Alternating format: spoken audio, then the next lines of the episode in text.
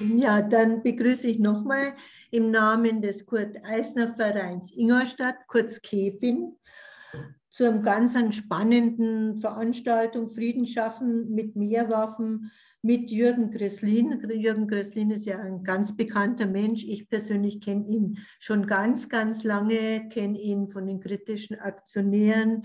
Er ist Spezialist für Waffenhandel, würde ich mal sagen, im positiven Sinne, nicht im negativen Sinne. Äh, er hat auch ein Buch geschrieben, was mich sehr beeindruckt hat, so Kindersoldaten. Ja, und wir können jetzt sehr viel mit ihm besprechen. Warum machen wir diese Veranstaltung? Und für den Kevin ist es schon die dritte Veranstaltung, weil wir natürlich feststellen, dass die Gesellschaft absolut gespalten ist. Die, es gibt Glaubenskriege, würde ich jetzt mal sagen, darum, darf die Bundesrepublik jetzt Waffen liefern oder nicht? Meine Position als Linke ist natürlich eindeutig klar, aber auch in meiner Partei ist es inzwischen heiß diskutiert, diese Frage und in der Gesellschaft erst. Und mein Gefühl ist, die Gesellschaft rückt hin zum Militarismus. 100 Milliarden Euro werden jetzt für Waffen, für Rüstung, für Aufrüstung zur Verfügung gestellt. Und das, was in einigen Jahren, in den letzten Jahren nicht gelungen ist im Bundestag, auch dank der Linken und damals noch der Grünen, massenweise Waffen zu exportieren, den Rüstungshaushalt massiv zu erhöhen, wird jetzt gemacht. Und wenn man sich so die politische Landschaft anschaut, dann sieht man also, äh, Rüstung, Militarismus wird wieder stark und wird wieder modern und es werden inzwischen Glaubenskriege geführt. Allerdings wissen viele nicht genau, über was sie reden. Sie wissen auch nicht, was passiert, wenn diese 100 Milliarden eingestellt sind im Haushalt, dass natürlich auch soziale Leistungen gestrichen werden. Das gehört dazu. Aber auch die Kriegsgefahr steigt natürlich ganz massiv. Also ich begrüße dich ganz herzlich, Jürgen Gresslin, nochmal und würde dir dann gleich das Wort geben. Du hast uns sicher ganz viel zu erzählen und ich bin auch gespannt dann auf die Fragen. Viel Spaß uns heute Abend. Liebe Eva, vielen lieben Dank. Ich glaube, wir kennen uns genau gleich lang, nämlich viele, viele Jahre äh, von vielen, vielen Aktionen, die wir zusammen gemacht haben und äh, zuletzt jetzt der Ingolstädter Ostermarsch. Ähm, liebe Friedensfreundinnen und Friedensfreunde, schön, dass ihr da seid ähm, zu diesem tatsächlich doch sehr ernsten Thema, weil es Kern ja um den Krieg ähm, die Intervention Russlands in der Ukraine geht. Die Veranstalter sind, und da danke ich sehr herzlich, die Rosa-Luxemburg-Stiftung in Bayern und der Kurt-Eisner-Verein Forum Ingolstadt. Noch begrüßen darf ich sehr herzlich äh, die Julia Killet, die die Technik macht, und den Klaus Reichelt vom Kurt-Eisner-Verein und meine liebe Freundin Ben Traudel und Hermann Hauri von der Friedensinitiative Ingolstadt äh, seit Jahrhunderten, glaube ich, immer wieder übernachte und sehr oft bei euch schon war. Das heutige Thema ist Frieden schaffen mit mehr Waffen. Drei Fragezeichen. Ich spreche hier für die Deutsche Friedensgesellschaft Vereinigte Kriegsdienstgegnerinnen, die DFGVK, die ja auch in Bayern sehr stark ist, als Vorsitzender des Rüstungsinformationsbüros in Freiburg. Unser großes Projekt ist das Global Net Stop the Arms Trade. Und ich bin seit elf Jahren einer der drei Sprecherinnen von Aktion Aufschrei Stopp den Waffenhandel. Die heutige Veranstaltung ist gegliedert, unterteilt in zwei große Blöcke. Der eine Block ist die Unkultur des Krieges mit hier, ihr könnt es lesen, vier Facetten.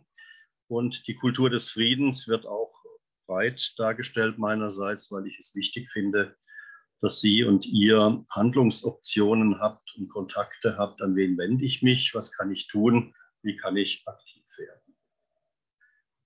Anders als in den Medien dargestellt, gibt es nicht nur den Ukraine-Krieg, sondern es gibt 30 Kriege, die im Moment wüten und toben, wo Menschen sterben. Das ist eine Übersicht von AKUF. AKUF ist das Forschungsinstitut der Universität Hamburg. Also wer friedenspolitisch gebildet ist, weiß natürlich, dass in Somalia und in Südsudan seit äh, weit über 20 Jahren, ähm, in Somalia 30, 40 Jahre, 40 Jahre, in Afghanistan 20 Jahre die russische Intervention und die amerikanische oder westliche Intervention und, und, und. Gewütet haben. Aber das ist im Moment alles nicht in den Medien drin. Im Moment ist äh, die Ukraine in den Medien und ähm, die asiatischen Kriege, die afrikanischen Kriege, die sind nicht viele zum Glück. Der eine Krieg seit über 50 Jahren in Kolumbien, der findet im Moment gar keinen Niederschlag, was ich in der Sache falsch finde, weil wir uns all diesen Kriegen zuwenden müssen. Im Moment wird zu Recht gesagt, und das stimmt ja auch wirklich tatsächlich, dass es sich um eine völkerrechtswidrige Intervention der russischen Streitkräfte in der Ukraine handelt. Die völkerrechtswidrigen Brüche oder Völkerrechtsbrüche äh, seitens der russischen Streitkräfte auf der russischen Regierung, die gibt ja den Befehl äh, unter Wladimir Putin, äh, laufen aber seit 2014 mit der Annexion der Krim ähm, auch die Unterstützung russischer Kräfte in der Ostukraine, also vor allem im Donbass. Und jetzt seit 24. Februar die Intervention in der Ukraine, 2008 noch Georgien. Das ist Thema in den Medien. Was nicht in den Medien ist, und auch das halte ich für falsch, sind die völkerrechtswidrigen Interventionen anderer Staaten. Also ich nenne jetzt mal als allererstes die USA, die völkerrechtswidrig im Jugoslawienkrieg äh, mit Unterstützung der damaligen rot-grünen Bundesregierung die Bombardierung von Belgrad und äh, jugoslawischen Teil in Auftrag gab und auch vollzogen hat.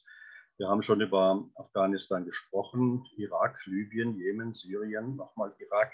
Das war alles völkerrechtswidrig. Und wenn wir uns einsetzen, und das erhoffe ich mir von der Friedensmenschenrechtsbewegung, dann ist es dafür, dass wir für Völkerrecht uns einsetzen. Und dann müssen wir aber auch alle Völkerrechtsbrüche benennen.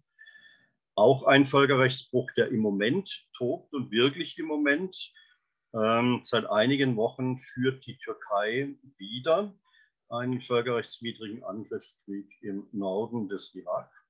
Ähm, auch in Nordsyrien gab und gibt es immer wieder äh, Schläge der Luftwaffe, zum Teil auch Interventionen mit Panzern, dann handelt es sich oft um Leopard 2 Panzer, die die Bundesrepublik Deutschland ganz legal an die türkischen Streitkräfte geliefert hat. Auch dieser Krieg ist nicht in den Medien, obwohl er völkerrechtswidrig ist und von einem NATO-Partner, nämlich der Türkei, verübt wird. Zu nennen wäre noch neben der Türkei Israel, Großbritannien und andere Länder, ich habe das jetzt hier abgekürzt, die in den letzten Jahren, ihr seht es, 2004, 2015, 2018 völkerrechtswidrige Interventionen verschiedenster Art durchgeführt haben. Meine Zielsetzung, unsere Zielsetzung wäre, dass das Völkerrecht weltweit gilt. Robert H. Jackson, amerikanischer Chefankläger Ankläger der Nürnberger Prozesse, hat gesagt, ich zitiere, wir können Gewaltherrschaft nur vermeiden, wenn wir jedermann vor dem Gesetz verantwortlich machen. Und jedermann ist wirklich jedermann. Das heißt, der russische Präsident, sicherlich auch seine Vorgänger, der amerikanische Präsident, seine Vorgänger. Jetzt äh, Joe Biden will ich äh, nur bedingt nennen, der ist noch nicht lange im Amt. Allerdings segnet auch er äh, jeden Montag die völkerrechtswidrigen illegalen Drohnenangriffe ähm, an verschiedensten Orten dieser Welt ab, bei denen Menschen ohne Strafprozess, ohne Gerichtsverhandlung, ohne Verteidiger umgebracht werden. Vor wenigen Tagen ist jetzt unten am Datum, 25. April, hat äh, das Stockholm International Peace Research Institute, SIPRI, das renommierteste Friedensforschungsinstitut der Welt, die neuen Zahlen benannt für die Weltmilitärausgaben. Ihr seht, dass sie Mitte und in der zweiten Hälfte der 90er Jahre auf ein Niveau gesunken sind, wo wir dachten, es ist Frieden angesagt, es ist Abrüstung angesagt und Militarisierung. Dann kam, wenn man sich das hier anschaut, das Jahr 2001, die Terroranschläge von New York und Washington, 9-11, 11. September des Jahres 2001. Und seitdem sind sowohl die Rüstungsexporte als auch die Militärausgaben drastisch gestiegen. Und nach einem kurzen Zwischenstopp ähm, in den letzten, naja, vor fünf und zehn Jahren steigen die Waffenexporte und steigen hier, sind die Militärausgaben weiter an. Und im Jahr 2021 wurde zum allerersten Mal die Zahl von zwei Billionen US-Dollar für Militärausgaben überschritten. Das ist eine Zahl, die wir uns eigentlich fast gar nicht mehr vorstellen können. Wer sind die größten Ausgeber, Geldausgeber für Militär und Rüstung? Hier ist das Jahr 2020 wieder SIPRI als Quelle. Äh, mit großem Abstand die Nummer eins sind die Vereinigten Staaten von Amerika, da angezeigt mit 778 Milliarden US-Dollar. Auf gleicher Höhe rechts auf Platz zwei China, auf Platz vier dann Russland oben und rechts unten auf Platz sieben die Bundesrepublik Deutschland. Wir sind also jetzt schon vor der von Eva beschriebenen Hochrüstungswelle mit 100 Milliarden äh, Euro, die ausgegeben werden in einem Sonderetat für die Bundeswehr, jetzt schon auf Platz sieben. Wird dieser Etat kommen, wird er umgesetzt, dann wird die Bundesrepublik Deutschland auf Platz drei nach den USA und China springen, hochkatapultiert werden. Wir wären dann mit Unterstützung der Ampelkoalition, auch der CDU, CSU, die drittgrößte Militärmacht der Welt. Und vor Russland, wohlgemerkt Deutschland alleine schon mal. Hier haben wir jetzt äh, den vorhin schon mal angedeuteten Trump Trend in the Arms äh, sprich Waffenhandel. Auch da war es so, dass wir in den Zeit des Kalten Krieges ist es gestiegen, dann kam die Abrüstungsphase, das Ende des Kalten Krieges, die deutsch-deutsche Vereinigung, die Auflösung der Warschauer Vertragsorganisation. Seitdem ist der Waffenhandel etwas niedriger, ist aber in den letzten Jahren und äh, sind ja aber fünf Jahreszeiträume, die SIPRI erfasst beim Waffenhandel, nochmal angestiegen. Und ich befürchte, mit der jetzigen Steigerungswelle der Ausgaben im Militärbereich wird auch der Waffenhandel weiter steigen. Zur Unkultur des Krieges gehört, dass man Anfang der 90er Jahre den damaligen russischen Präsidenten Mikhail Gorbatschow versprochen hat, die NATO nicht nach Osten zu erweitern. Das waren mündliche Zugeständnisse. Es gibt auch Protokolle von, Protokolle von den Sitzungen, die das bestätigen. Aber Gorbatschow hat den Fehler gemacht, dass er mündlichen Zusagen geglaubt hat. Denn seither, das wisst ihr, gab es in zwei großen Wellen äh, die NATO-Osterweiterung. Also hier sieht man noch die alte Blockkonfrontation. In Blau ist der Westen und sind NATO-Staaten. In Rot sind die damaligen Staaten der Warschauer Vertragsorganisation. Da hat dann Polen, DDR, die Tschechoslowakei als Gesamtstaat, äh, Ungarn, Rumänien, Bulgarien noch dazugehört. Und äh, das hat dann gewechselt. Wenn ihr diese in der Mitte zu zeigende rote Linie seht, dann seht ihr, das war die alte Grenze der Sowjetunion bzw. des Warschauer Paktes. Und ihr seht, dass jetzt mehrere dieser Staaten, nämlich Estland, Lettland, Litauen, das Baltikum, äh, Polen, Tschechien und die Slowakei inzwischen getrennt, Ungarn, Rumänien, Bulgarien zur NATO gehören.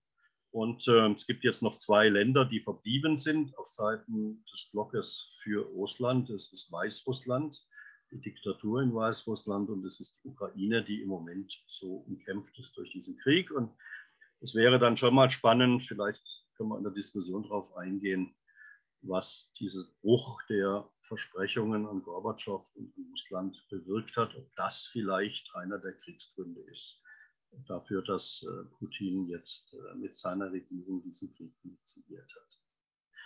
Wichtig ist zu wissen, wenn man glaubt, diesen Krieg militärisch gewinnen zu können, wie das Kräfteverhältnis ist. Man sieht hier in Gelb gekennzeichnet auf der linken Seite die Militärausgaben und die Waffensysteme und Truppenstärke der Ukraine, auf der rechten Seite die der Russen. Wir können pass pro toto uns einzelne Beispiele rauspicken. Das heißt, der Militäretat in der Ukraine ist nicht einmal ein Zehntel des, was in Russland ist. Die Truppenstärke ist weniger als ein Viertel. Die Artilleriegeschütze weniger als die Hälfte. Die Kampfflugzeuge weit unten äh, nicht einmal ein Zehntel. Das heißt, es müssen un unglaubliche Mengen von Rüstungsexporten seitens der NATO in den nächsten Wochen, Monaten, wenn nicht gar Jahren in die Ukraine fließen, um halbwegs ein Gleichgewicht herzustellen im konventionellen Bereich. Und dass das A nicht möglich ist und B, glaube ich, äh, gar nicht äh, Intention sein kann, ist die allerletzte, unterste Spalte, die entscheidende. Denn sollte die Regierung Putin und sollte Wladimir Putin selber zu dem Ergebnis kommen, dass dieser Krieg militärisch im konventionellen Bereich nicht gewonnen werden kann, dann er, verfügt er über die größte Atomstreitmacht der Welt, noch vor den Amerikanern mit 6255 Nuklearwaffen. Der Kriegsgrund, den Wladimir Putin angegeben hatte, war zu behaupten, ähm, dass eine Entnazifizierung in der Ukraine stattfinden müsse. Ich halte diesen Grund, ich glaube, es geht uns allen so, für erfunden. Es ist nicht so, dass es keine Nazis gibt in der Ukraine. Es gibt das Azov-Regiment und so weiter, durchaus als rechts, ultrarechts angesehen, aber es ist keine Nazi-Herrschaft gewesen und bisher auch weiterhin nicht und zeichnet sich auch nicht ab in der Ukraine. Also ein Kriegsgrund, der wie so viele Kriegsgründe äh, herbeigelogen ist. Die meisten Kriege werden gemacht, sie werden herbeigelogen.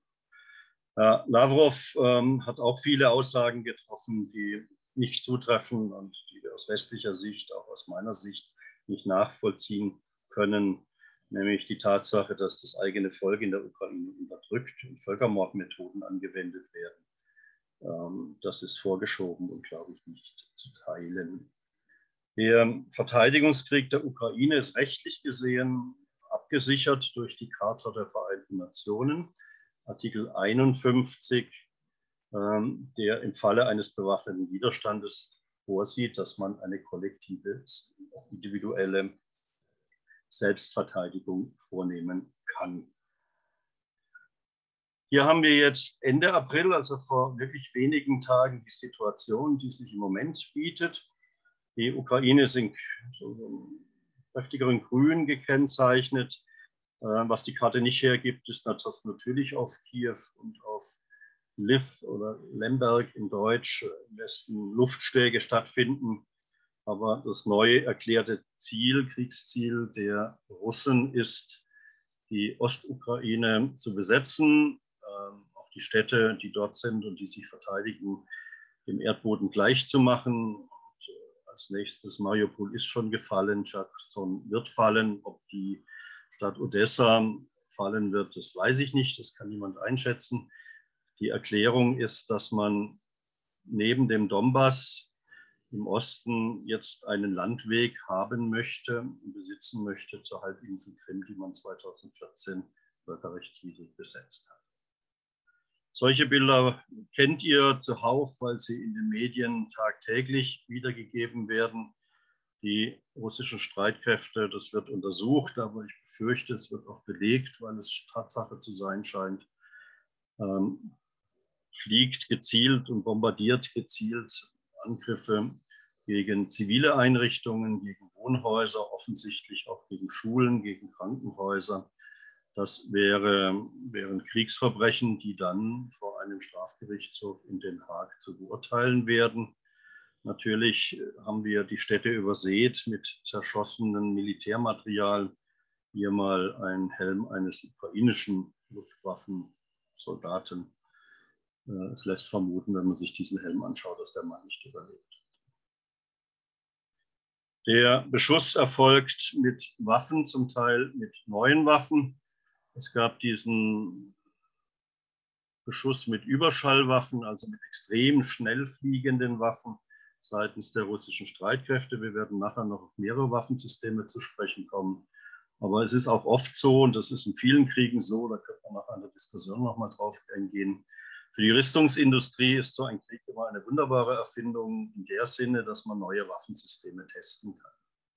Und das tun die Russen sicherlich im Moment auch gerade in der Ukraine. Aber auch der Westen liefert Waffen. Ich vermute, dass auch da die neuesten Waffensysteme dabei sind, die zum Einsatz kommen. Das Thema Atomwaffen wird heute wiederholt eine Rolle spielen. Warum? Ähm, wir Älteren erinnern uns an die Zeit des Kalten Krieges, an die Angst, die wir hatten, dass es zu einem Atomkrieg kommt. Es wurde damals mit unser aller Leben gespielt. Wir haben weiterhin die beiden Supermächte im Atomwaffenbereich, Russland und USA. Wir haben die, wenn man so will, legalen Atommächte China, Frankreich und Großbritannien. Und wir haben weitere Atommächte aufstrebende, die diese Waffen eigentlich gar nicht besitzen dürften, nämlich Pakistan und Indien, Israel und Nordkorea. Es gibt eine sehr interessante Studie. Ihr habt ja dann den Vortrag auch im, im ähm, Podcast und könnt euch die ganzen E-Mail-Adressen, die jetzt durchlaufen, nochmal anschauen.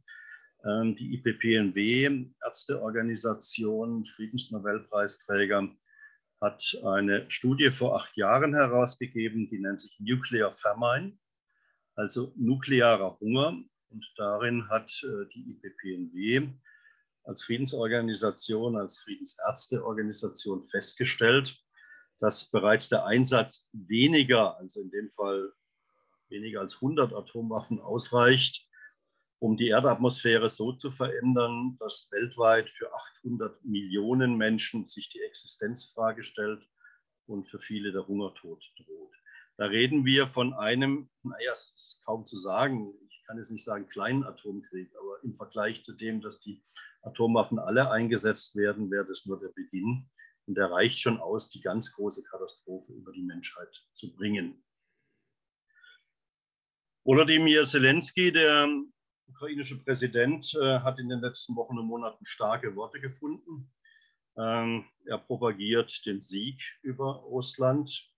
Das ist deshalb so gefährlich, weil wenn man vom Sieg spricht, vor der NATO, vor der EU, ähm, auch in Länderparlamenten, dann steht nicht Verhandlungen an erster Stelle, sondern dann steht der militärische Sieg. Und natürlich, die Russen haben genau das Gleiche getan. Auch sie sprechen von Sieg. Das heißt, beide Kriegsparteien, wenn man das jetzt erstmal auf die zwei Länder begrenzt, wobei die NATO natürlich Frage ist, sind nicht auch Kriegspartei geworden, die NATO natürlich auch von Sieg spricht. Die sagt dann immer, damit die westlichen Werte erhalten bleiben, müssen wir über Russland siegen. Ich habe vorhin schon mal gesagt, dass diese westlichen Werte offensichtlich nur in der Ukraine ihre Gültigkeit gerade haben, weil der NATO-Partner Türkei im Moment bombt, weil Saudi-Arabien und Ägypten und die VAE, die Vereinigten Arabischen Emirate, mit westlichen Waffen, auch mit deutschen Waffen Krieg im Jemen führen und viele andere Beispiele mehr. Auf Seiten der Ukrainer kämpft das vorhin schon mal zitierte rechtsextreme Assov-Regiment. Auch hier ist es so, dass die Medien, die ich wahrnehme, maßgeblich bürgerliche Presse, öffentlich-rechtlicher Rundfunk, ähm, so gut wie nichts über das Azov-Regiment bringt. Es gibt einzelne Berichte, aber auch da haben die Vereinten Nationen festgestellt, dass ähm, Völkerrechtsbrüche verübt werden. Natürlich in deutlich geringerem Umfang als seitens der russischen Streitkräfte, die umgekehrt formuliert viel mehr dieser Rechtsbrüche verüben. Aber es ist nicht so, dass das ganz einseitig wäre.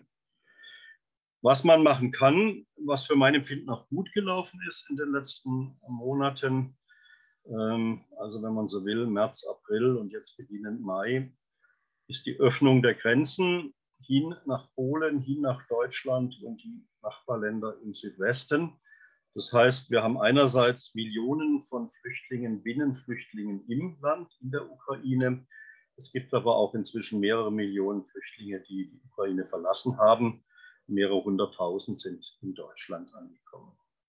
Wenn sie ankommen, werden sie, und das ist gut so, in der Regel sehr freundlich empfangen, äh, finden Aufnahme, finden Schutz. In Deutschland ist das Asylrecht so gestaltet, dass sie auf jeden Fall für drei Jahre eine Aufenthaltsgenehmigung haben.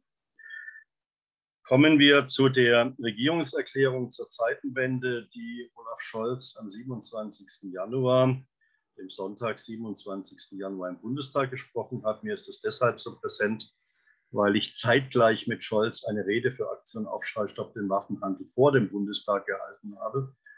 Und als ich dann von Mikrofon zurückkomme, sagt ein Friedensfreund vom Rüstungsinformationsbüro, du, ich habe äh, gleichzeitig äh, mir die Rede von Olaf Scholz angehört und er hat exakt das Gegenteil gesagt von dem, was du da gesagt hast.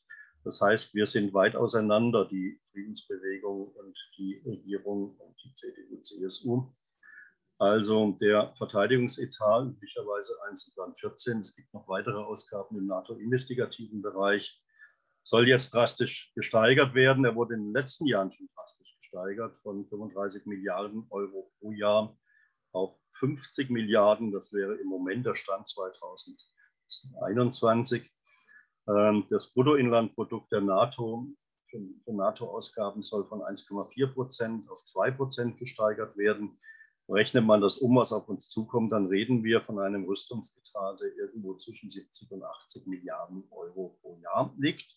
Und dazu käme jetzt noch das Sondervermögen von 100 Milliarden Euro für die Bundeswehr, also für die Beschaffung von Kampfdrohnen aus Israel, für die Beschaffung von F-35 Kampfflugzeugen aus den USA, die atomwaffenfähig sind, für die Hochrüstung der Bundeswehr mit neuen Kampfpanzern, Kriegsschiffen und vielen anderen Waffensystemen. Hier ist diese beschriebene Entwicklung der letzten Jahre und das ist sozusagen vor dem Ukraine-Krieg, also dieses Anwachsen auf 50 Milliarden Euro. Jetzt mit dem Ukraine-Krieg wird diese Grafik, diese steil steigende Linie weiter drastisch nach oben gehen und nochmal deutlich steiler, sozusagen exponentiell ansteigen. Beschafft werden soll in den kommenden Jahren, auch das war schon vor dem Ukraine geplant, das Future Combat Aircraft System. Hier ist es äh, die Betonung auf System, also das Nachfolgesystem des Kampfflugzeugs Eurofighter ist dann nicht nur ein Kampfflugzeug, sondern es ist ein System verschiedenster Luftsysteme bis hin zu Luft Drohnen, Kampfdrohnen, die im Zusammenhang mit den FCAS dann abgeschossen werden. Ab übrigens zurück. Das äh, FCAS-System, das ein französisch-deutsch-spanisches Projekt ist, kostet nach Schätzungen etwa 300 Milliarden Euro für die drei beteiligten Staaten. Das heißt, in den kommenden Jahren, und es sind gestreckt natürlich weit über zehn Jahre, gehen allein für die Ausgaben für das FCAS-System wenn man es auf zehn Jahre berechnen würde, 30 Milliarden Euro in die Beschaffung, also erstmal Forschung, Entwicklung, Produktion, auch später dann in den Export dieses Waffensystems. Ich hatte schon angedeutet, es ist noch einer Zufall, dass 35 Kampfflugzeuge des Typs F-35 beschafft werden soll. Die Flugzeuge werden deshalb beschafft, weil sie in der Nachfolge des Tornado-Kampfflugzeuges stehen. Der Tornado ist atomwaffenfähig ist aber, gilt als überaltert. Und der Tornado war bisher das äh, Kampfsystem der Bundeswehr, das im Falle eines Atomkrieges, wahrscheinlich mit Russland, die geschätzt 20 US-Atomwaffen in Büchel, also Rheinland-Pfalz, in, in das äh, russische Territorium bringen sollten. Der Tornado läuft aus. Also hat man jetzt schon beschlossen, 35 Kampfflugzeuge des Typs F-35 zu beschaffen. Bekannt ist uns der Eurofighter, bekannt ist euch der Eurofighter in Bayern natürlich sehr stark, weil Airbus sitzt äh, maßgeblich in Bayern, nördlich von München mit einer Zentrale, aber auch mit vielen Dependancen. Der hier ist ein Beispiel dieser 72 Eurofighter, die in den letzten Jahren geliefert wurden an die Royal Saudi Air Force, in der Mitte steht's, sprich an die Luftwaffe Saudi-Arabiens, und nachweislich werden diese Kampfflugzeuge eingesetzt bei den Luftwaffenschlägen der Royal Saudi Air Force gegen Houthi-Stellungen in Jemen. Houthi unterstützt militärisch auch mit äh, Waffenexporten aus dem Iran. Aber es gibt auch Nachweise dafür, dass dieser Eurofighter gegen Zivilistinnen und Zivilisten eingesetzt wurde. Ähm, kann man vor allem dann beweisen, wenn diese ähm, Raketen, die abgeschossen werden, diese Artilleriesysteme oder Luftwaffensysteme, ähm, also zum Beispiel Iris-T von Deal. Das heißt, wir befinden uns in dem Bereich, hier ist das Deal, ähm, abgeschossen werden und nicht explodieren, also sogenannte Blindgänger da sind. Der Eurofighter setzt sich äh, zu geschätzt 25, 30 Prozent aus deutschen Bestandteilen zusammen. Also hier zum Beispiel nur ein Beispiel. Das Rumpfmittelteil kommt von Premium Aerotech in Augsburg. Ähm, hier nicht sichtbar, aber in der Gruppe drin äh, die Navigationsgeräte. Beim Tornado auch der Bordcomputer stammen von Litev, Norfolk Grumman Litev, meiner Heimatstadt in Freiburg. Die Bordkanone kommt von Mauser, Rheinmetall in Oberndorf am Neckar. Das heißt, es ist nicht ein rein britisches Kampfflugzeug, sondern es ist ein Kampfflugzeug, das ähm, in der Endmontage in Wharton in Großbritannien zusammengebaut wird, aber maßgeblich auf deutschen Waffenbestandteilen besteht. Der Tornado, wie gesagt, ist auslaufend. Auch hier seht ihr am rechten Flügel RSAF, Royal Saudi Air Force.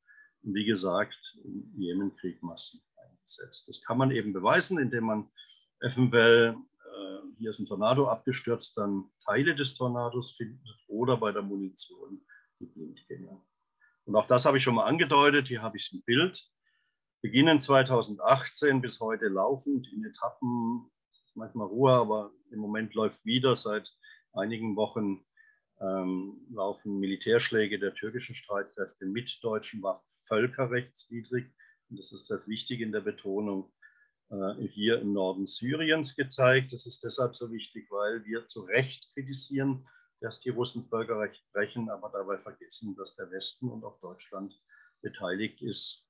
Westen äh, durch Militärs und die Deutschen wiederholt beteiligt sind durch Waffenlieferungen an Kriegen, die von den Empfängerländern dann völkerrechtswidrig geführt wurden. Ihr seht hier die deutschen Rüstungsexporte in die Ukraine, die 2014, 2015 schon mal sehr hoch waren. Das lag daran, dass da diese Konfliktlinie um den Bombas, die äh, illegale Besetzung dann auch der Krim, ähm, dass die Krim-Intervention dazu geführt hat, dass man schon damals verstärkt Waffen geliefert hat. Ganz aktuell ähm, das Bild seht ihr vom 26.04. Äh, wurde beschlossen, dass auch die Bundesrepublik Deutschland mit Stimmen der CDU, CSU, FDP, SPD und Grünen, also fast 600 Stimmen, ähm, ich glaube sogar über 650 Stimmen, wenn mich nicht alles täuscht, gegen 100 Stimmen der Opposition äh, die Linke hat geschlossen dagegen gestimmt, die Abgeordneten, die da waren. Äh, mir peinlich ist zu sagen, dass auch die AfD dagegen ist. Äh, die AfD missbraucht gerade die Friedensbewegung, ähm, hat auch jetzt gestern, vorgestern eine Erklärung abgegeben, Frieden schaffen ohne Waffen.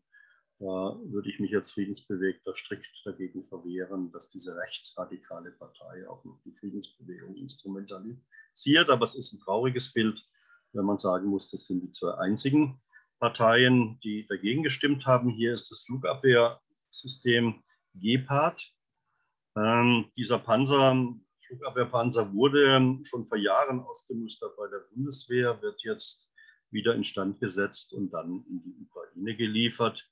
Sie werden dort, wenn sie instand gesetzt sind, durchaus schlagkräftige äh, Waffensysteme sein so ein kleiner Überblick über die Waffensysteme, die geliefert wurden. Ihr erinnert euch dran, anfangs hat die Regierung Scholz gesagt, wir liefern keine Waffen. Dann haben sie der Lieferung von Helmen zugestimmt. Und dann ging Schlag auf Schlag, dass äh, Boden-Luftraketen, Panzerabwaffen, Abwehrwaffen, auch Waffen äh, aus den Beständen der NVA, der Nationalen Volksarmee, ähm, und jetzt Gepard-Panzer geliefert werden. Zudem wird viel, viel Geld ausgegeben, mehrere hundert Millionen Euro für den Kauf von Waffensystemen, die die Ukraine sich direkt bei den deutschen Rüstungsfirmen dann bestellen kann. Eigenes Thema wäre der Einsatz von Drohnen beiderseits in diesem Krieg, also Kampfdrohnen.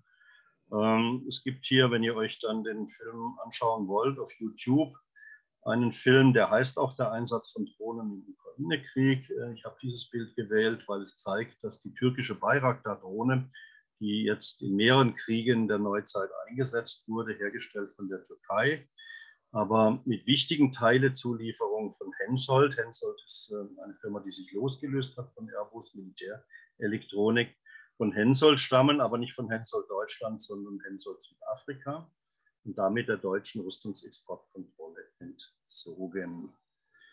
Hier haben wir den Aktienkurs von Hensoldt. Äh, man sieht unten diese rot, grün, rot gestrichelte Linie, die sogar leicht gefallen war ähm, in den letzten Jahren. Und äh, dann plötzlich im Februar 2022, also vor gut zwei Monaten, exponentiell steil in die Kurve, in die Höhe geschossen ist. Sprich, die Kriegsprofiteure sitzen in der Rüstungsindustrie und die Aktionärinnen und Aktionäre, die Hensoldt-Aktien haben oder hier zum Beispiel Northrop Grumman-Aktien haben, die profitieren massiv von diesem. Also Krieg ist gut fürs Geschäft, Geschäft der Rüstungskonzerne und der Aktionärinnen und Aktionäre von Rüstungskonzernen. Mal eher eine sarkastische Geschichte, nämlich auch Rheinmetall ähm, verdient massiv an diesem Krieg. Nein, das sind noch nicht die neuen Waffen für die Bundeswehr, das sind Champagner Pauken, ein Cartoon von Klaus Stürmann. Nochmal vorhin schon angedeutet und jetzt in den letzten Tagen sehr konkret geworden. Die russische Seite hat in sehr fatalen, empathischen, aggressiven Worten gedroht, äh, Interkontinentalraketen einzusetzen. Da reden wir also nicht mehr von taktischen Atomwaffen, sondern von ICBMs. Äh, der Codename, also der, der Typ in Russisch ist Sarmant, der NATO-Codename wäre SSX-30 Satan 2. Und die Drohung der Russen war heute abgedruckt und gestern ausgesprochen, Innerhalb von 106 Sekunden nach Abschuss kann die Stadt Berlin vernichtet werden durch Atomwaffen. Auch die Briten, ich glaube, die sind im Moment noch gefährdeter als die Deutschen, wenn ich eine subjektive Einschätzung geben darf, weil die Deutschen, was äh, offenbar wurde, jetzt auch Streitkräfte der Ukraine ausbildet in Büchel äh, an den Waffen, an den deutschen Waffensystemen, die geliefert werden. Aber das ist noch äh, nicht auf ukrainischem Territorium. Großbritannien wiederum bildet im Moment ukrainische Streitkräfte aus an, an britischen Waffen in der Ukraine. Und deswegen gab es auch eine klare Atomwaffendrohung vorgestern seitens der Russen gegenüber Großbritannien. Wir sprechen hier, also Sie sprachen von einem Atomtsunami. Es sind äh, große 20, 24 Meter lange äh, Drohnen, die am Meeresboden gleiten, über dem Meeresboden äh, schweben und damit eigentlich nicht vom Radar erfasst werden können, sogar unter den feindlichen äh, Marineeinheiten hinwegtauchen können, ohne erfasst zu werden, dann sich anlagern an die britische Küste und durch Explosion einen mehreren Meter, da schwanken die Zahlen, hohen Tsunami auslösen. Und wenn man das äh, flächendeckend an die Küste Großbritanniens macht, vor allem wenn man sich jetzt mal London vorstellt, dann wäre London nicht durch die Kraft der Atombombe alleine, sondern durch die Kraft des Tsunamis äh, innerhalb von wenigen Minuten zerstört. Die Eva hatte schon gesagt, es gibt gute Argumente gegen die Waffenlieferungen an die Ukraine. Ich sage, man kann es natürlich nachvollziehen, wenn man das Denkmodell ähm, systemimmanent in Kriegskategorien hat, dann greift einer an mit Waffengewalt und wir verteidigen uns mit Waffengewalt. Ähm, kann ich äh, argumentativ nachvollziehen. Es ist aber überhaupt nicht meine Meinung, weil ich die Waffenexporte für kontraproduktiv halte. Erstens, wir werden Kriegspartei. Als Kriegspartei brauchst du nicht als Verhandlungspartner auftreten. Es gab ja noch durchaus äh, beginnende Diskussionen bzw. Vierertreffen im Normandie-Format. Ähm, zwischen den Franzosen, den Russen, den Deutschen, ähm, sozusagen Dreiertreffen und die waren durchaus so, dass man sich ernsthaft zugehört hat. Das ist aber alles vorbei, seitdem die Waffen geliefert werden. Man hat keine Kontrolle mit den Waffen, über die Waffen, was mit denen im Land passiert. Natürlich zeigen uns die Medien immer nur den völkerrechtskonformen Einsatz. Ich habe da Zweifel, dass das so ist. Sie tragen unstrittig und definitiv zur Eskalation dieses Krieges bei. Sie gießen Öl ins Feuer. Und der Glaube, der ja uns suggeriert wird mit immer mehr Waffenexporten des Westens, könnte dieser Krieg für die Ukraine gewonnen werden. Denn erinnert euch bitte nochmal an die Statistik des Ungleichgewichts. Die Russen sind den Ukrainern militärisch etwa um das 16-fache überlegen. Ähm, das kann man nicht aufholen, auch nicht durch Waffenexporte. Man muss ja auch die Menschen ausbilden, die Soldaten an den Waffen. Also die Militärs sagen, um mit einem Gepard-Panzer schießen zu können, muss man eine mehrmonatige Ausbildung haben. Das heißt, wenn man jetzt die Waffen liefert, dann ist das zwar schön fürs politische Geschäft und erfüllt die Forderungen äh, der ukrainischen Seite nach dem Motto, die Deutschen sollen endlich Großwaffensysteme liefern praktisch einsetzbar sind sie, sind sie so schnell nicht. Das ist völlig illusorisch. Das ist eher so ein, ja, wie soll man sagen, Potemkinsches Dorf, was man im Moment aufbaut. Natürlich werden sie irgendwann dann einsetzbar sein. Ich habe die große Befürchtung, um nicht zu sagen Angst und auch Eingeständnis Angst, dass wenn äh, die Ukraine zumindest einzelne militärische Teilerfolge hat, was sie durchaus haben wird. Ähm, und Russland sagt, das Kriegsziel ist nicht erreicht, dass dann ein Herr Putin durchaus bereit ist und ein Herr Lavrov durchaus bereit ist, und die Militärs auch, ähm, erst einmal mit taktischen Atomwaffen einen Atomkrieg zu beginnen. Taktisch klingt ähm, harmlos, ist aber nicht. Wir reden da von Atomwaffen, die im Kaliber und in der Sprengwirkung, TNT-Sprengwirkung größer sind als die Hiroshima-Bombe, aber natürlich noch unvergleichbar kleiner als mit den Interkontinentalraketen. Dann hätten wir einen dritten Weltkrieg. Das ist eine sehr realistische Gefahr. Ähm, ich gehe nochmal ganz kurz zurück. Warum?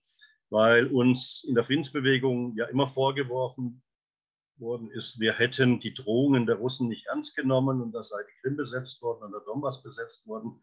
Ich kann nur sagen, ich habe sie immer ernst genommen. Ich habe ja auch den Tschetschenienkrieg sehr intensiv verfolgt und verfolgt, was die Russen in Syrien getrieben haben. Und sie haben Syrien flächendeckend in den Teilen, wo sie wollten, bombardiert und völlig zerstört. Das droht jetzt auch der Ukraine, wenn man diesen Krieg so fortsetzt, die Luftwaffenschläge. Ihr habt gesehen, die Luftwaffe der Russen ist äh, weit mehr als das Zehnfache größer als die der Ukrainer. Ich äh, würde aber auch umgekehrt sagen, jetzt muss man ernst nehmen, die Drohungen der Russen, dass Atomwaffen eingesetzt werden, das ist keine Spaßgeschichte. Das kann ernsthaft passieren. Was kann man machen? Meine Grundaussage ist erst einmal nicht als Individuum reagieren alleine. Natürlich ist jeder Leserbrief, der geschrieben wird, und es gab viele gute Leserbriefe, auch in der Süddeutschen Zeitung, auch in Ingolstadt äh, habe ich einige zugesandt bekommen, durchaus sehr gute Leserbriefe, kritische Leserbriefe Leserbriefe, die Frieden gefordert haben. Sehr schön. Ähm, trotzdem würde ich sagen, ich spreche jetzt hier auch nicht nur für eine Organisation. Lasst uns für die Friedensbewegung sprechen. Lasst uns vernetzt sein. Ähm, Aktion Aufschrei ist eine Kampagne, die im Moment aus etwa 150 Mitgliedsorganisationen besteht. Das heißt, wenn wir eine Erklärung rausgeben, wenn wir uns zu Wort melden, ist eine gewisse Wucht dahinter die jetzt leider gebrochen worden ist durch den Ukraine-Krieg. Bis dahin hatte ich das Gefühl, die Umfragen waren ja auch zwischen 70 und 80 Prozent der Deutschen repräsentativ immer wieder gefragt sind gegen den Waffenexport in Kriegsgebiete. Das hat sich jetzt äh, nicht ganz umgekehrt, aber es ist im Moment deutlich äh, verschoben. Anders aber als man denkt und was auch immer wieder propagiert wird. Es gab eine ganz aktuelle Umfrage in der ARD und da haben sich 45 Prozent der Deutschen gegen die Lieferung Großwaffensystem ausgesprochen, 45 Prozent für. Man kann einfach auch nur sagen, das äh, deutsche Volk, die Menschen in Deutschland, die Bevölkerung ist gespalten. Aber es ist nicht so, wie uns gesagt wird, es gäbe eine überwältigende Mehrheit für die Lieferungen, Zustimmung für Großwaffensysteme. Das stimmt nicht. Wir haben einen Slogan, der mich die letzten Jahre bei Hunderten von Vorträgen begleitet hat. Grenzen öffnen für Menschen, Grenzen schließen für Waffen. Die Forderung, dass äh, Grenzen nicht nur geöffnet werden für Flüchtlinge aus der Ukraine, sondern für alle Flüchtlinge, die vor Kriegen fliehen und dass sie geschlossen werden für Waffenexporte. Das ist Forderung von Aktion Aufschrei. Unsere obersten Prämissen sind, dass man Friedensverhandlungen führt und entschuldigt bitte, aber die 30. Friedensverhandlung ist vielleicht nötig, aber sie ist wichtig, weil jede Friedensverhandlung und sei sie nur in, erstmal in kleinen Schritten Öffnung von Fluchtkorridoren, in großen Schritten ähm, dann tatsächliche Absprachen über die Zukunft der Ukraine ähm, sind richtig wichtig und sind jede Friedensverhandlung ist besser als eine militärische Intervention. Es ist wichtig und passiert in unglaublicher Empathie und tatsächlich Zuspruch auch durch äh, Friedens-, Menschenrechts-, Asylbewegung, humanitäre Hilfe zu leisten. Viele, viele Menschen helfen auf ihre Art, sei es als pensionierte Lehrerinnen, Erzieherinnen, sei es in Kliniken. Äh, es ist ja Notstand in den Kliniken. Also wir brauchen auch wirklich Leute, die sagen, ich mache mehr als bisher und es passiert. Dass alle Kriegsflüchtlinge aufgenommen werden sollen, habe ich schon gesagt. Ich fordere, dass es nicht einen 100 Milliarden Fonds fürs Militär und für die Bundeswehr gibt, sondern einen 100 Milliarden Euro Friedens- und Sozialfonds und Umweltfonds gibt.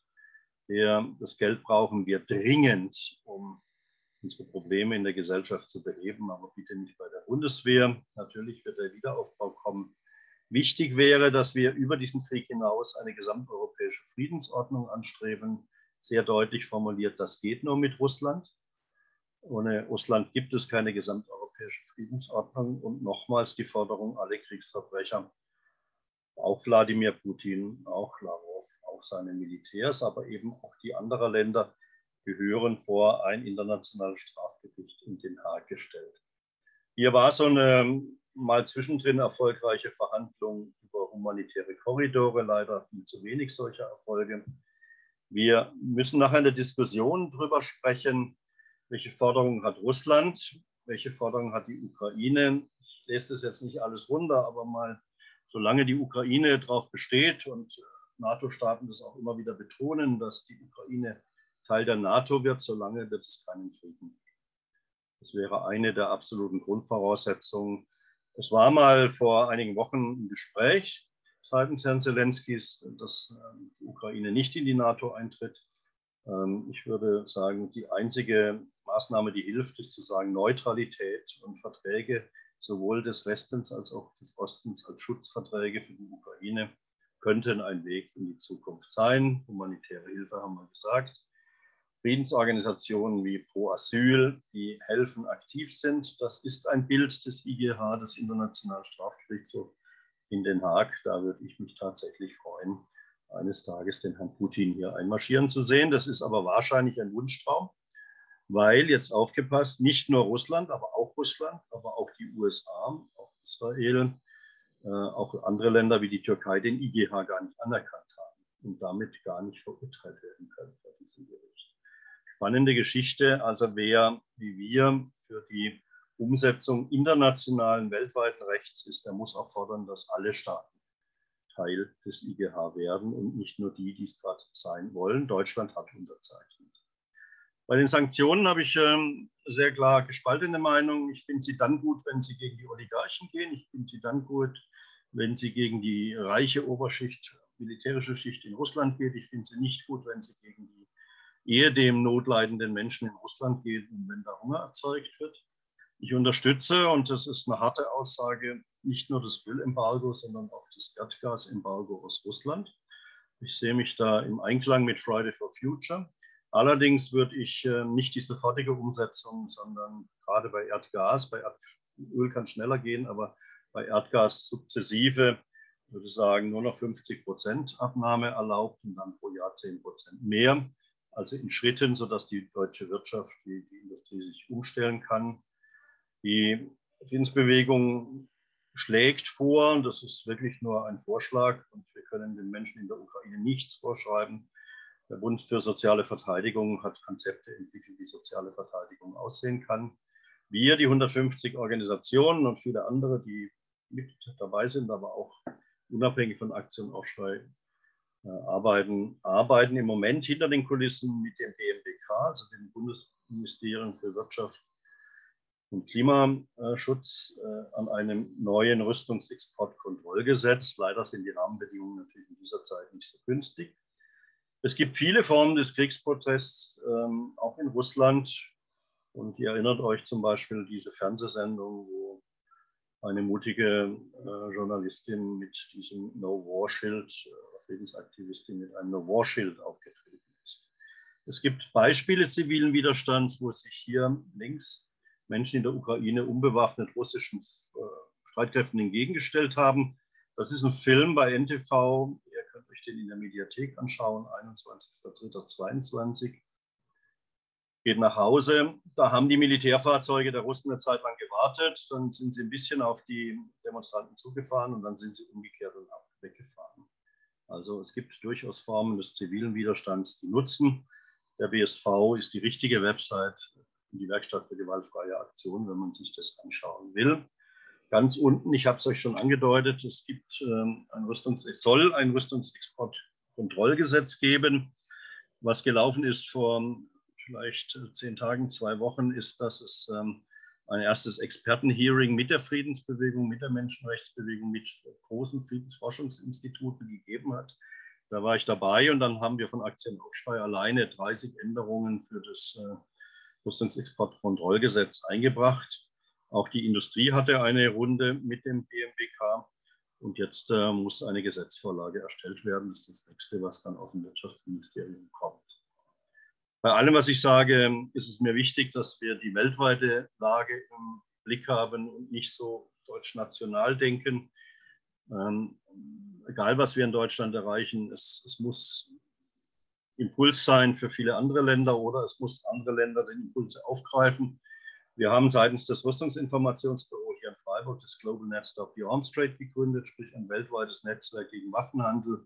Wir publizieren immer in Englisch, in Deutsch und in Spanisch, aber wenn es um russische Themen geht, dann in Russisch. Wenn es um türkische Themen geht, dann auch in Russisch, in Türkisch oder in Italienisch oder in Spanisch, je nach Fall.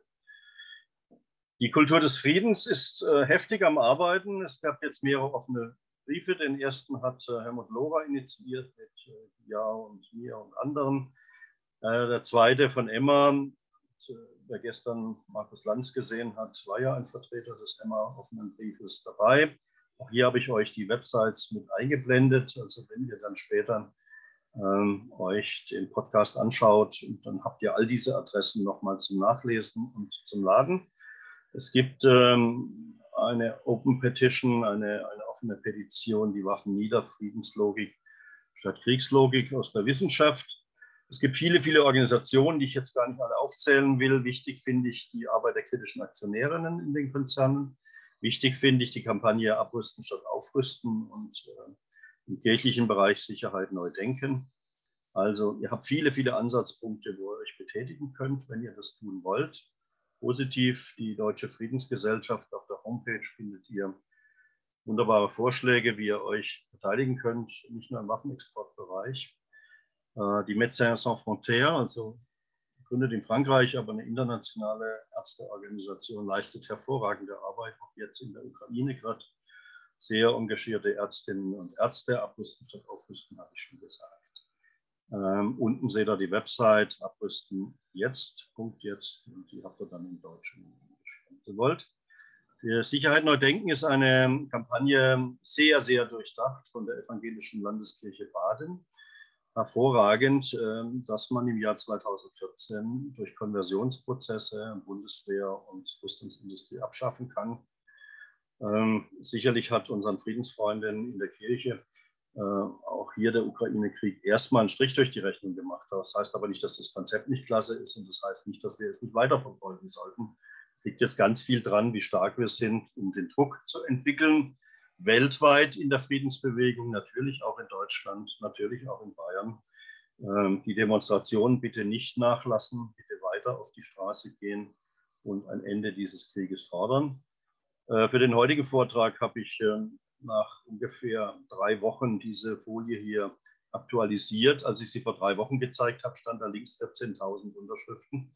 Das heißt, in den letzten äh, drei Wochen ist es jetzt gestiegen auf 48.000. Der Appell, schaut euch der Appell an, www oder https äh, der Appell.de, sehr vernünftig, weil er dann auch den Blick dafür hat, dass dieses Geld ja fehlt. Wenn wir 100 Milliarden in die Bundeswehr stecken, dann fehlt es in der Pflege dann fehlt es in den Kliniken, dann fehlt es in den Alternheimen, dann fehlt es in Hospizen, dann fehlt es in den Schulen, dann fehlt es in den Bildungseinrichtungen, dann fehlt es äh, für die ähm, sozial-ökologische Transformation und die Nachhaltigkeit und die Umstellung der Bundesrepublik Deutschland, vor allem im Industriebereich auch. Das fehlt. Und äh, damit werden all diese sinnvollen Prozesse, die wir gut finden, gestoppt. Die Folie kann ich gerne noch ein bisschen aufblenden lassen. Das ist die letzte. Da habt ihr dann Organisationen, die ihr euch äh, an die ihr euch wenden könnt. Es gibt viele mehr, die jetzt nicht drauf sind. Ähm, aber das sind jetzt die, die in meinem Bereich, dem Rüstungsexportbereich, die entscheidenden sind. Und ähm, habt aber dann zum Beispiel auch hier, letztes unten, Bund für soziale Verteidigung, wenn ihr euch die Alternativen anschaut. Ich würde euch mit diesem Vortrag gerne zweierlei sagen. Ähm, Deutschland droht, wenn es nicht schon passiert ist, zur Kriegspartei zu werden, spätestens mit den schweren Waffenlieferungen. Das hat Olaf Scholz übrigens vor Wochen immer gesagt. Er hat immer gesagt, sobald wir schwere Waffen liefern, sind wir Kriegspartei. Äh, jetzt ist dieses Zitat, was ja mehrfach gesagt wurde, plötzlich weg von der Bühne. Ähm, das ist sehr, sehr spannend. Ich nehme diese von der IPPNW und von ICANN und anderen Organisationen und Organisationsverbunden äh, an die Wand gemalte Vision, Schreckensvision eines Atomkriegs sehr ernst. Das ist keine Spaßgeschichte. Das heißt, wir müssen auf die Straße gehen, wir müssen in die politischen Veranstaltungen gehen, wir müssen uns in den Zeitungen äußern und wo immer ihr seid, in der Familie bis hin zur politischen Ebene, tut das. Es ist extrem wichtig, dass wir das tun und ich finde auch, dass es extrem wichtig ist, dass wir das vernetzt tun, dass wir zusammenarbeiten, dass wir nicht alleine sind, dass wir wissen, dass wir im Bündnis stark sind. Und ähm, ich schöpfe seit dreieinhalb Jahrzehnten Kraft aus der Tatsache, dass ich zwar einerseits für Organisationen aktiv bin, aber andererseits weiß, wir sind ein unglaublich großes Netzwerk. Und man kann mit ganz, ganz vielen Menschen sprechen, die sagen alle, nee, den Atomkrieg will ich nicht, die Eskalationsspirale will ich nicht.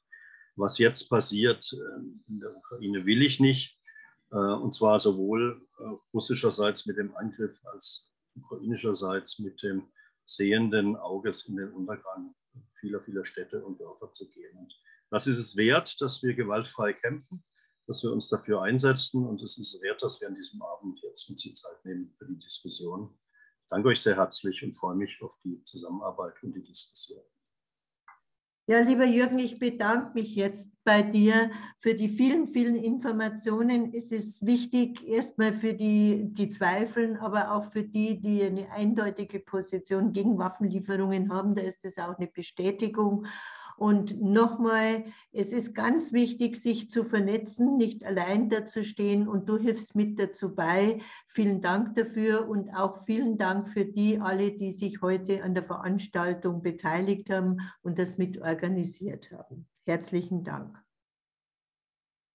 Ich danke auch, liebe Eva und liebe alle Veranstalter, also jetzt Rosa Luxemburg Stiftung und Kurt Eisner Verein Forum Ingolstadt und alle, die ihr jetzt mitmacht. Ich freue mich auf die Diskussion. Danke euch allen.